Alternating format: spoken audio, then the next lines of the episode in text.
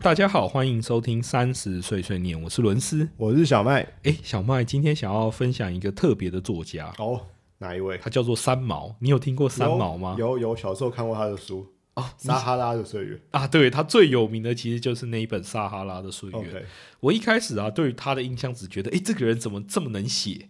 就他写的文字，可能短短一句话就能够觉得哇，讲的非常的贴切，或他可能立马就到达他要表达的意思。嗯哼，举个例子，诶，他有一句话就是说，诶，每想你一次，天上飘落一粒沙，从此形成撒哈拉。就是你会发觉到，诶，这个人这句话，我就感觉到他是一个感情非常充沛的人嘛。 OK 啊觉得诶，他可能很想念他的伴侣啊，所以想想念一次就会有一颗沙，最终他变成了沙拉沙漠。嗯哼。就我觉得他在描述上有他一定的功力在了，因为我只是突然想到，我们刚好上一集在讲霍金，又是另 外一个。 又是另外极端的极端的人，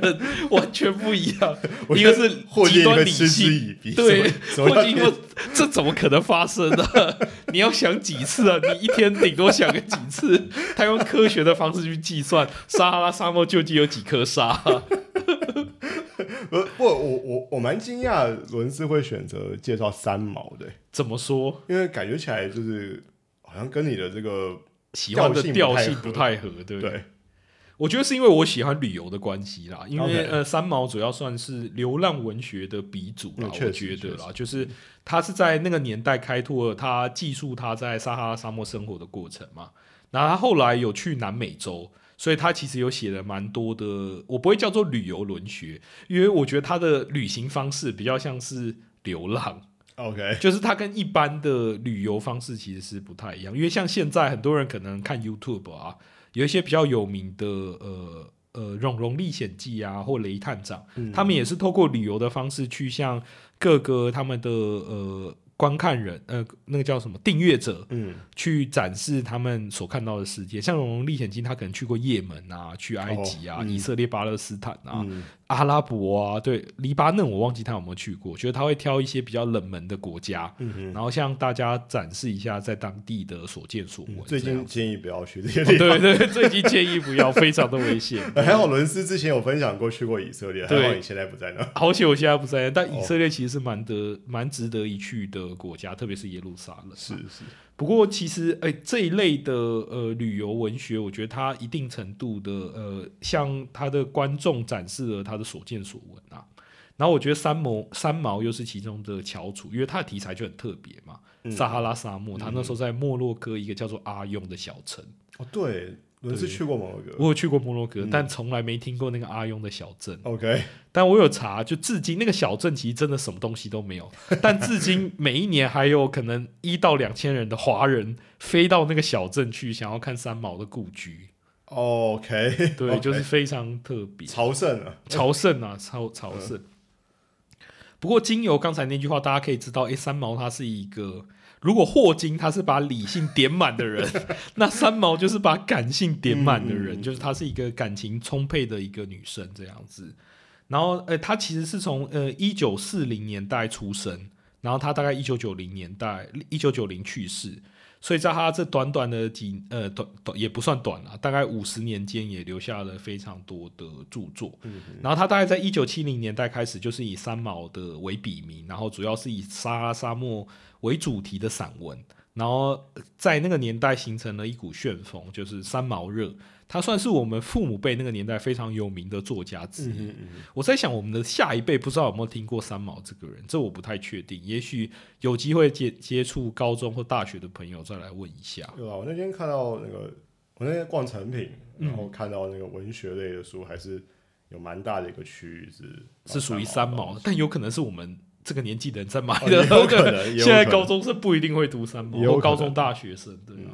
这难说对。然后三毛刚刚有提到一九四零年代出生嘛，他从小其实就是一个比较不符合常规的孩子，嗯就常规孩子可能就是诶、念书啊，当好学生啊等等啊。然后他一开始就不是呃非常或会念书，或他可能比较就偏艺术型的小孩子。然后那时候在上课的时候，诶，老师有有一个在国中的时候要写，很常写作文嘛。我的嗯志愿是什么？嗯哼然后因为他从小就很喜欢去坟墓玩，然后捡破烂等等 OK 他觉得很自由自在，很很快乐，所以他就认真的写了我的志愿，是希望长大当一个捡破烂的。嗯，就你要知道，他那个年代是属于威权体系，嗯，老师看到这个有什么感想？他立马就叫他滚出这个教室。他说：“你如果想做一个捡破烂，你现在就可以滚出这个教室。”嗯，然后当然就是来着就是一顿毒打，不知道有没有毒打，怒骂是一定有的、啊。我觉得即使我们这个时代 就有一个同学说要剪坏，我觉得可能虽然不至于说被赶出教室，可但能是酸言酸语几句，是不是？或者说可能会请家长来关这 心个之家类长的。来关切，对。然后他国也是国中的时候，他数学很常得零分，因为他可能就是不擅长数学这嗯样子。但是呢，他很聪明，他就发现，因为三毛的本名叫陈平，嗯，他其实叫做陈茂平，但那个茂很难写，所以他后来去改名，尿嗯那个茂就跳过，就变成陈平，陈平 OK 这样子。然后呢，他就是呃，他后来很聪明的，他数不擅长数学嘛，但他很聪明的发现，诶哎老师都是出后面的习题， OK 所以他就直接把答案背下来，把它 OK 当做那个历史在背。 OK，对啊，所以他背了之后呢，他就直接诶，他背了背了嘛，然后他出来之后呢，就那个呃，他考了一百分因为他可能看到题目就会写了他很嘛，会背， 对他很会背，那老师当然就觉得他作弊啊。对啊，所以老师一开始就把他叫来骂，然后就说：“诶，他作弊啊，等等。”然后他一定会说不是他啊、然后两个就产生一些冲突。但因为我觉得那个时代是偏威权时代啦，对，老师就直接在他脸上用毛笔画了大大的两个零 就是一 OK 哦直他零分这样子。 OK， 然后这在他心里留上很大的创伤或，者因一为直他被各科老师羞辱的感 觉。对，因为他在他事后都还有在提呃提到这个故事。然嗯后他爸妈是比较开明的，他们家境算还不错，他爸爸是律师这样子。嗯，就可能找各种方法、啊，就可能诶、发现他喜欢那个看书啊，就想办法就教他背唐宋诗词啊，然后喜欢艺术，他他爸爸还请了画家来教他，嗯所以他那时候其实很多亲朋好友给他一些呃支持啊，但是他小时候可能就因为从小就不被受到肯定嘛，就是特别是在学校这这方面，嗯就比较有忧郁的倾向，然后他又是一个比较感情充沛的的孩子，这样子，嗯对啊。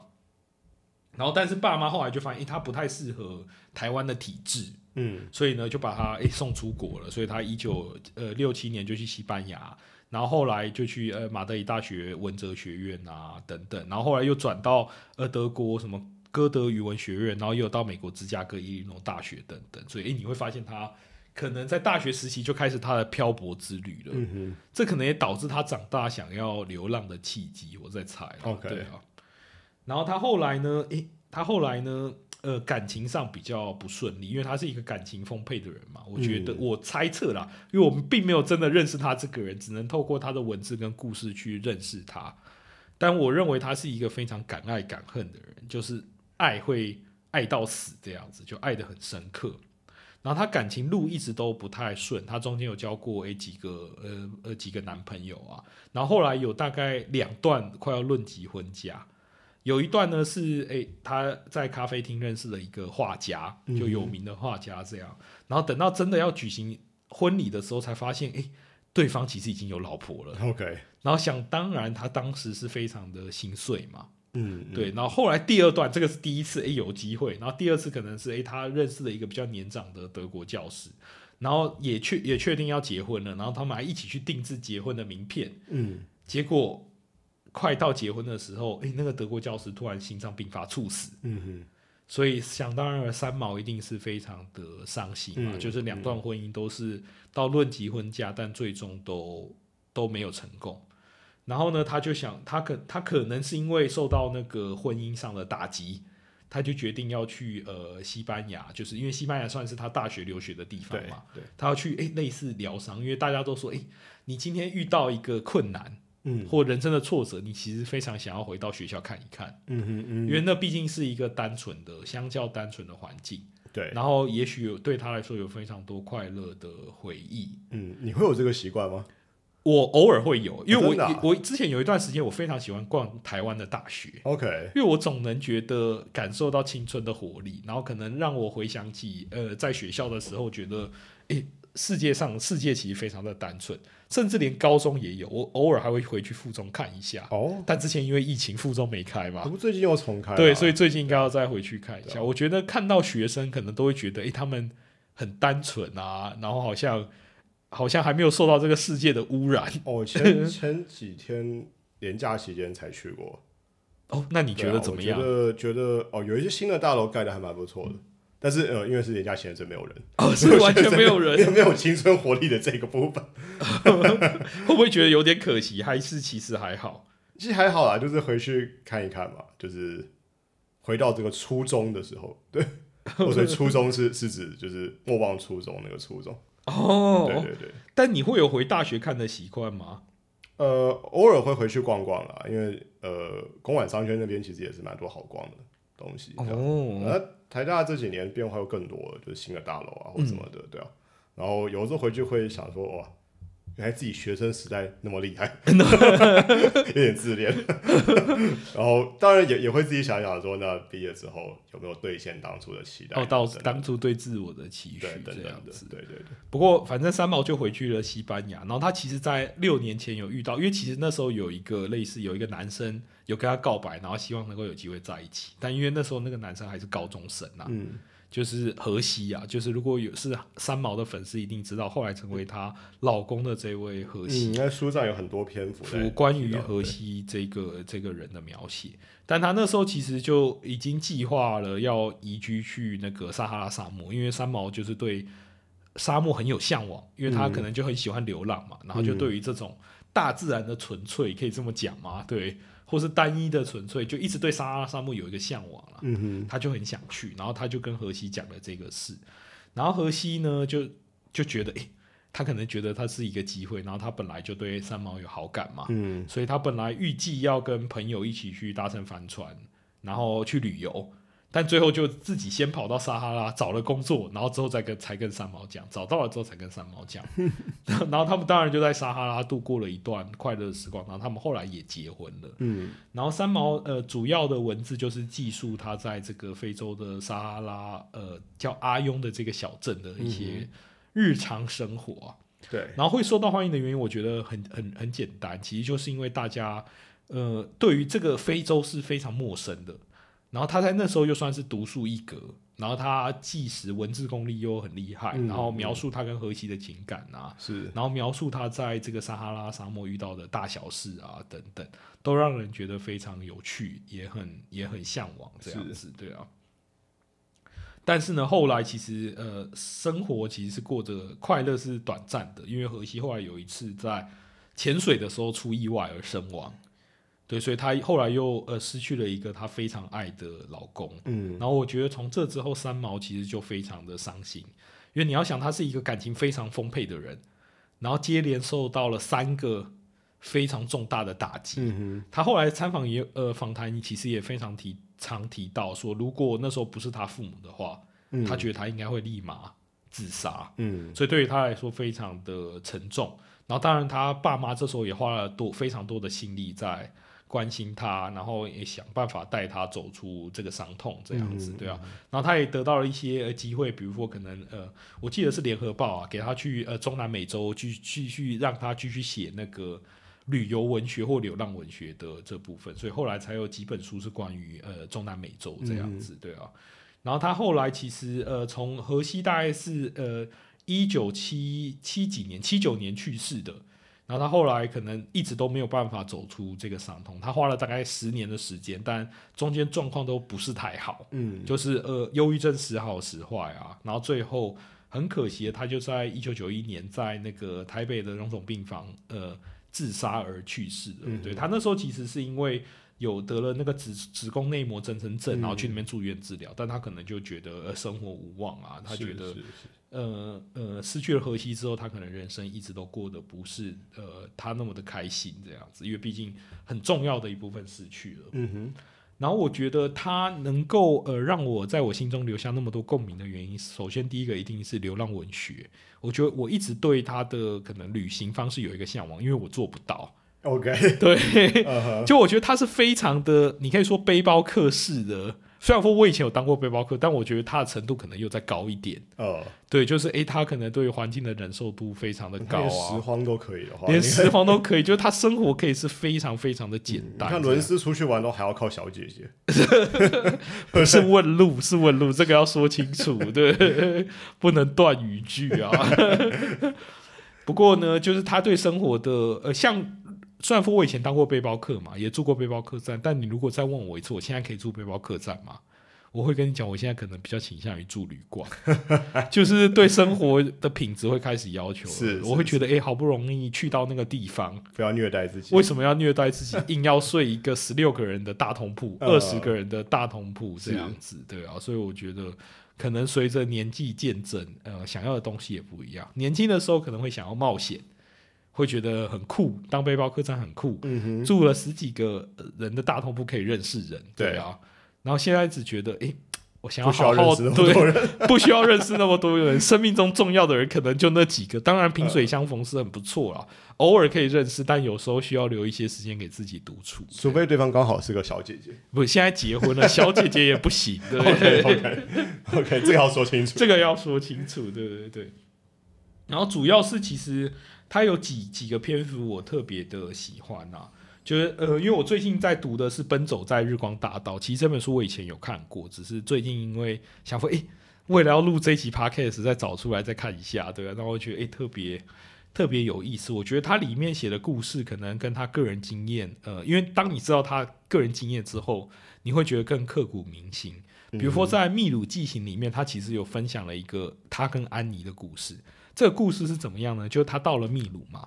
然后有一天下大雨，因为他很喜欢就是呃四处逛逛啊，然后他看到一个教堂就坐在那边休息。然后那天下大雨，他发现有一个外国人，安妮是荷兰人，嗯哼，就在教堂的呃下大雨的时候站在下面，然后好像非常的虚弱，因为 OK 秘鲁是高山嘛，是他一开始刚来的时候也有一点高山症并发，诶，他就赶快，因为他有自己去那边就高山症并发，他知道这里是怎么回事，就赶快去照顾这个安妮啊。然后后来他也邀请安妮跟他要不要一起呃住住旅馆的一个房间，因为秘鲁那时候非常难难找到旅馆入住，嗯所以他就呃借这个机会去照顾他嘛。然后他们两个就相处了一段时间，然后他发现诶，安妮会偷偷哭，哦对，然后他也不点破，因为他他自己是学非常需要独处的人。是对，然后所以他就觉得要保留这个空间给他。然后安妮走的时候是不告而别，就留了一封信，然后有讲述了这件事，说他知道，呃，他可以感受到他的悲伤，但其实他不知道的是，安妮也可以感受到他的悲伤。 OK，然后安妮写了一段话，意思是说，诶，我发现就是，呃，他已经可以跟悲伤共存了，就是指三毛，但是他现在还没有到那个阶段，这样子。嗯哼然后三毛看到了就非常的感到想，诶，他他怎么会发现呢、嗯他觉得两个人身上有很多嗯相似的嗯地方，就是安妮以前可能就是他看到安妮就很像他刚失去和妻的时候的那个自己吧，嗯我觉得，所以他可能就写呃这类的故事。然后我觉得，诶，他非常多的话语可能都连接到他的他个人的故事，比如说他提到，诶，世上的欢乐幸福总结起来只有几种，而千行的眼泪却有千种不同的疼痛。那打不开的泪结，只有交给时间去解。我相信他一定是在失去荷西之后有很多的感受。嗯然后看到这一段话的时候，就想到，诶，托尔斯泰其实有一名一本很有名的书叫《安娜·卡列尼娜》，嗯它里面这一句话很多人引用，说：“诶，幸福的家庭都是相似的，不幸的家庭却各自有各自的不幸。”这样，所以其实可以看到，诶，三毛在他的一生中遇到了非常非常多的困难，特别是感情方面的。嗯然后虽然说他最终并没有挺过去，但我他也留下了非常多让人值得去感受的文学，让人们去读，去感受到他可能的感情这样子，对啊。然后在这边可能也勉励大家，就是诶，如果呃目前大家是幸福的，那好好珍惜现在的幸福，特别是身体健康的这部分，或特别是与呃家人的关系的这部分，或重要他人的关系的这部分啊，大概是这样子。嗯我还以为你要说这个珍爱生命，拒绝自 杀，他真爱生命拒 对，绝，这也是很重要，这也是很重要啦，对啊，这也是很重要。但因为我们毕竟不是智商专业，对，如要果是是是，有想自杀的人，麻烦寻求呃专业智商师的帮忙啦。现在对啊新闻写到这类的事情都要特别补这一句。对，真的是这样子，因为我觉得我们这个时代啊，忧郁症的比例变高。或也不能这么讲，有可能是以往的嗯前可能人不知道吧？可能不知道，或以前的人他可能碰到的是生死存亡，他可能根本吃不饱，嗯所以他没有时间去想这么多。嗯所以，然后现代的人因为生死呃那个衣食可能并不是一个很大的困难，哼，是但我相信对部分来说是还是困难，但是我觉得相对的没有以前那么困苦。然后他可能会遇到比较多关于是心理方面的，然后大家也有这个这个这个知识啊，嗯嗯，就知道诶，忧郁症究竟是怎么一回事啊，然后是也有相关的管道可以去寻求协助。但现在就是大学的，其实大学的忧郁症都被顶爆，就是他会有那个咨商咨商师的是预约时段嘛。是哦，我记得各大院校基本上都是被约满的，哦就大是家压力要都很约大非常非常难。然后因为学校一般来说，他并不会去拓展这方面的资源。嗯嗯你要想，他今天有钱，他一定是想办法提升他的国际排名，想办法如何能够招更多的学生。他会特别去想到，诶，我今天要扩展学校的智商室吗？好像好像好像不会嘛，对不对？顺位上也不会太前面顺位上并不会太前面，所但以这其资实源蛮就重要的啦，啊这其实是蛮重要的啊，这其实是蛮重要的一件事啊。所嗯以其实请大家珍爱生命。你刚刚说的那句话是 什珍么？爱生命，拒绝自杀拒。绝自杀。希我刚望我刚才想到另外一个事情，就是我我那时候在瑞典交换的时候，就是我们有一个宿舍区叫 Flogsta，好像就是一个宿舍区。那是什么？那个是名字吗它它它？Fluxstar 它是个地名哦地名然后那个宿舍区就就是那个宿舍区有一个很特别的传统，然后好像每天晚上我忘了是七点还是八点，就是这个宿舍的整个宿舍会在同一个时间突然开始大声吼叫，每一天宣泄压力吗？宣泄压力，就是宣泄压力。这个传统好像非常久了，因为呃瑞典那个学校就是就是一个很久的学校，我上海大学就是个四百多年的对，学没校。错，就是非常富有历史的对对文化的对，所以一所些以他学们校。有这个 有这个有这个活动，对，呃，台湾的大专院校可以参考一下。不过做个总结，我记得之前在网络上看到一篇文章说，诶，现代的人还需要读三毛吗？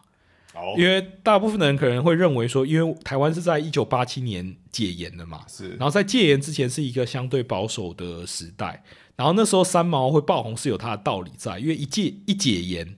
大家可能看到他的很多诶在沙沙漠的趣闻啊，或者在中南美洲的一些趣闻啊，大家觉得嗯非常的有趣，是，然后也算是一个心灵的慰藉。但现在基本上，哎，根本没有什么解不解严了。现在的年轻人可能，哎，对于娱乐，他有非常多种的娱乐，嗯，包含抖音啊、脸书啊、IG 啊等等、嗯 YouTube 啊等等，都是他的娱乐啊。我们还有必要再回去读一个一九七零年代、一九八零年代的旅游流量文学吗？我认为是有必要的，因为我觉得文字它能传达的力量跟呃各种平台的媒介是不一样的。嗯嗯，然后我个人其实是没有那么喜欢短影音这种东西，因为我哦觉得它是在最短的时间内给你最大量的刺激。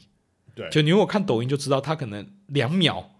就要抓住你的注意力了，如果没有，那它就失败了。哦，所以它给予人是非常短暂，然后大力的刺激。然后对于我来说，我觉得这比较偏吗啡的一种感觉，就是短期的快感。但是 OK，你可能看了一整天的抖音，过了一两哦其实也天不之知后道你，自己在看什么，你也不知道你自己在看什么，或几个小时就这样过去了。呃，然后我觉得不如把这些时间好好的来看一本书，嗯或甚至是一场电影。嗯可能事后你都会有回味，或者是你看到一个有趣的地方，能够再进行一些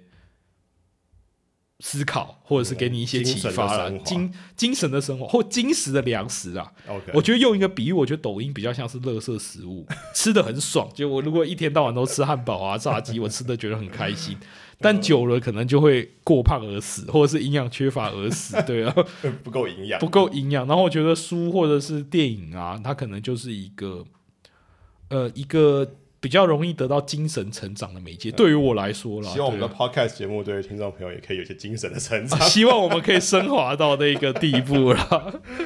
好，希望大家喜欢今天的收听，我是伦斯，我是小麦，我们下期再见，谢谢大家谢。谢，拜拜。